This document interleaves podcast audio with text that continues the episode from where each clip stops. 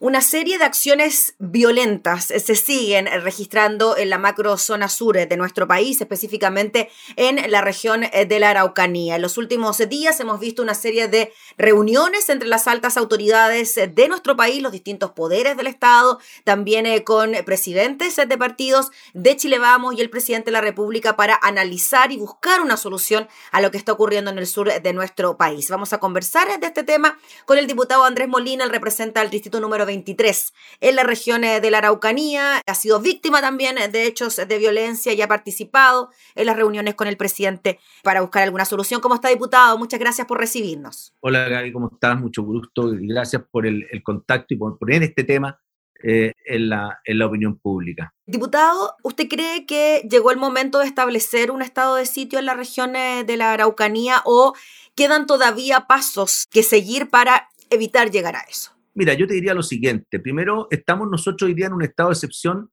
que se llama estado de catástrofe, donde efectivamente eh, este mismo estado lo tuvimos en el terremoto. Y el orden público en el terremoto estaba en manos, como dice eh, justamente la Constitución, en manos de las Fuerzas Armadas. Es decir, nosotros, yo que entré como intendente el día 4 de marzo, se declaró eh, estado de catástrofe y ahí entonces el jefe de la fuerza, el jefe era militar, en la, en, la, región de la Araucanía, también en la octava y en la séptima región del Maule. Entonces, eh, lo que ha sucedido ahora, durante todo este periodo de pandemia, es que se ha ido eh, eh, destinando la Fuerza Armada a todo lo que es justamente el tema de la pandemia.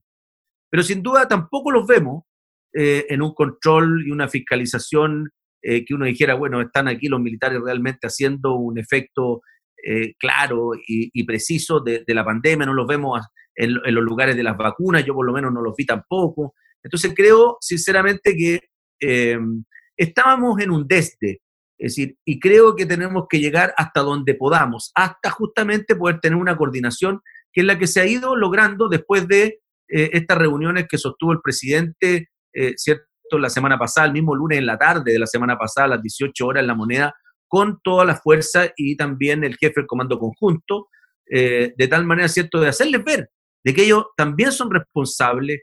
Y yo entiendo, yo entiendo la postura. Mucha gente dice, bueno, que ellos no, ellos no lo van a hacer de nuevo porque eh, eh, está toda la situación, ¿cierto?, histórica de nuestro país respecto, ¿cierto?, a lo que fue eh, en, la época de la Unidad Popular, ¿cierto?, y donde hoy día muchos de ellos jóvenes están hoy día presos, ¿cierto?, por situaciones justamente de derechos humanos y por lo tanto, claramente ellos llegan a hablar con el presidente, con su abogado, y dicen, bueno, eh, eh, quiero que me firme aquí, que me en la práctica, se complica mucho el que entiendan que efectivamente no se les está pidiendo que entren a disparar ni que vayan, digamos, a entrar a las comunidades. No es eso. Lo que nosotros necesitamos es un nivel justamente de control en muchos sectores de camino. Y si eso pasa, porque tengamos que llegar a un estado de sitio en algunos lugares de la Araucanía eh, y de la macrozona sur, esto no es en contra del pueblo mapuche, eh, como algunos dicen, el señor Huenchumilla hoy día en el diario decía que van a matar a mapuche. Está muy equivocado, lo que se detuvieron ahora justamente en un control no tiene nada que ver con mapuches, con armas, con plata.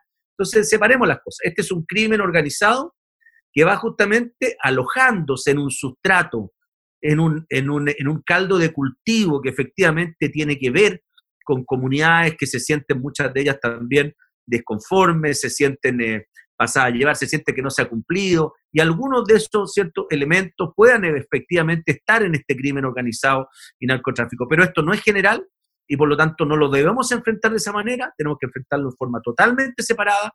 Aquí se han encontrado drogas no solamente en Temuco y también en Melipeuco, también en Imperial, en distintas zonas y no poco, mucho. Ustedes escucharon también el tema de la coca, 800 kilos de coca donde se detuvo al señor Berkov, que era un activista justamente de esta causa eh, y que ha sido detenido justamente por varias causas. Entonces estamos hablando de, muchos recursos involucrados en esto. Diputado Andrés Molina, en relación a lo que usted nos decía, y, solo reforzando la idea de lo del estado de sitio, usted dice solicitar un estado de sitio no es ir en contra del pueblo mapuche. ¿Usted estaría de acuerdo con que esto se decretara ahora? Yo estoy de acuerdo con que revisemos cómo, cómo vamos a operar con un estado de catástrofe, de excepción, donde efectivamente los militares actúen de tal manera de ser parte del control de camino, parte de lo que es el orden público, como dice la Constitución hoy día. Sí, disculpe, solo para aclarar el punto, pero ahora en este momento hay patrullajes mixtos, ¿no? Entre las fuerzas policiales y, y la Fuerza Armada. Exacto, eso partió la semana pasada y hemos tenido detenciones en estos controles mixtos en distintos lados.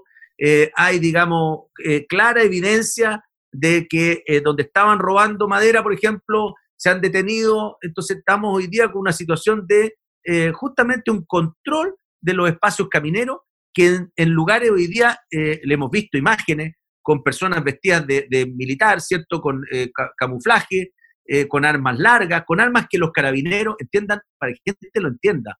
El chaleco antibala que ocupan nuestros carabineros no resiste ese nivel de fusil. Por lo tanto, atraviesa completamente el chaleco antibala de combate. Nosotros no tenemos hoy día en nuestros carabineros la posibilidad de poder enfrentar este crimen organizado. Entonces, ¿cómo no vamos a tener, eh, eh, cierto, que entender de que efectivamente, de alguna manera, eh, los militares nos tienen que ayudar en esto? ¿Y, cuál es esa ayuda? Existen dos estados más, el estado de emergencia y el estado de sitio. El estado de sitio es el más extremo, donde también los militares pueden entrar a los lugares particulares, ¿cierto? Y que es un poco lo que, lo que tranquiliza eh, a, las personas en general. Eh, nadie quisiera llegar a eso, pero estamos hoy día en un peligro eh, evidente, eminente, digamos, de lo que es un enfrentamiento entre particulares. ¿Usted cree que podríamos enfrentar una guerra civil, por ejemplo, entre los mismos vecinos de la región de la Araucanía? Podríamos encontrarnos con un enfrentamiento cuando habla uno de guerra entre civiles, efectivamente es una guerra civil. No, no estoy hablando de que aquí vaya a haber, digamos, una guerra eh, eh, en, en, el sentido, digamos, más, más amplio de la palabra, sino que efectivamente enfrentamiento entre civiles. Si eso le queremos poner guerra civil, bueno, le ponemos guerra civil, pero, pero sí estamos frente a un riesgo. Lo hemos visto eh, en imágenes, como eh, hay personas que han ido en su camión, ¿cierto? Y son detenidos por esta gente y se dispara a la persona y esta persona si va armada va en definitiva a volver a disparar y nos vamos a encontrar aquí con enfrentamientos entre civiles. Eso está ahí, aporta. Entonces, mm. lo que yo digo, Gaby, para entendernos, es que ojalá esta acción que nueva donde se entendió eh, el mensaje, eh, donde claramente nuestra Fuerza Armada, nuestras queridas Fuerzas Armadas tienen hoy día una misión importante en el orden público frente a estados de excepción. Estos son excepciones, no es la regla, por lo tanto tenemos que entender. En, Tú te recuerdas, Gaby, para terminar este, este, punto, mm. en el terremoto, eh, que era el mismo estado catástrofe que tenemos hoy día, de emergencia, de, de, de excepción, en ese momento se actuó cuando estaban los saqueos en los, en los supermercados, uno veía incluso militares apuntando a la persona, lo tenían en el suelo. Eh, actuaron, actuaron. Por lo tanto, eso es lo mismo que está sucediendo ahora.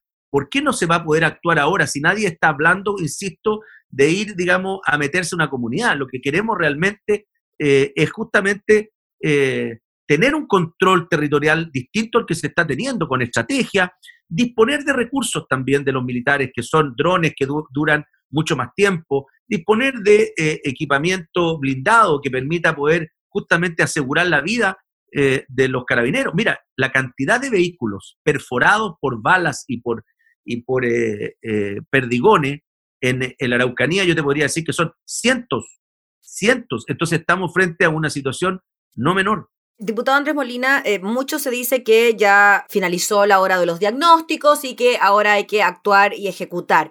Y durante estos días ha vuelto a salir a relucir el plan Impulsar Araucanía, que en su momento también llevó a cabo, intentó llevar a cabo el ministro Moreno, pero con el caso Catrillanca esto queda ahí en stand-by. ¿Usted cree que es un buen momento ahora para reimpulsar este plan que en su momento encabezó el ministro Moreno? De todas maneras, nunca creo yo es tarde para eso y creo que se han hecho muchos compromisos que no se han cumplido.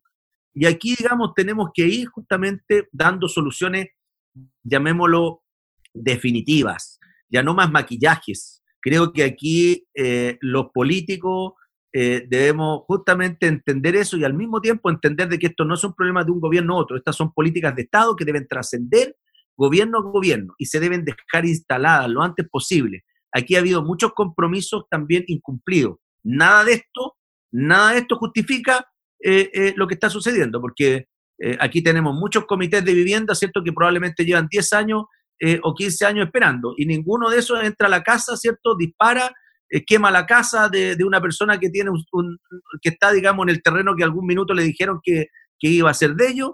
y, quema todas las casas. Eso no, no, nadie lo va a justificar. Por lo tanto, aquí quiero dejarlo claro que esto no justifica nada, pero sí, efectivamente, es un sustrato, es un caldo de cultivo, donde muchos jóvenes muchas veces eh, en sus familias que llevan años esperando a veces un compromiso del Estado, pudieran, ¿cierto?, irse a poner una capucha al final, ¿cierto?, y trasladarse a un crimen organizado. Y eso es lo peligroso, porque además viene acompañado de este, de este flagelo que es la droga, que nos ataca por todos lados, porque no es un problema del pueblo mapuche, es un problema de la sociedad, y esto lo vemos en otros países, lo vemos en todos lados. ¿Usted cree, diputado Molina, que finalmente el trasfondo de los hechos de violencia que están ocurriendo en el último tiempo en la zona de la Araucanía tienen que ver con el narcotráfico, con el robo de madera y con pedir, por ejemplo, a transportistas exigir dinero a cambio de incluso comida para animales? Pero sí, imagínate que lo primero que entran, cuando entran a esta misma casa que atacaron el fin de semana, que atacaron la semana pasada,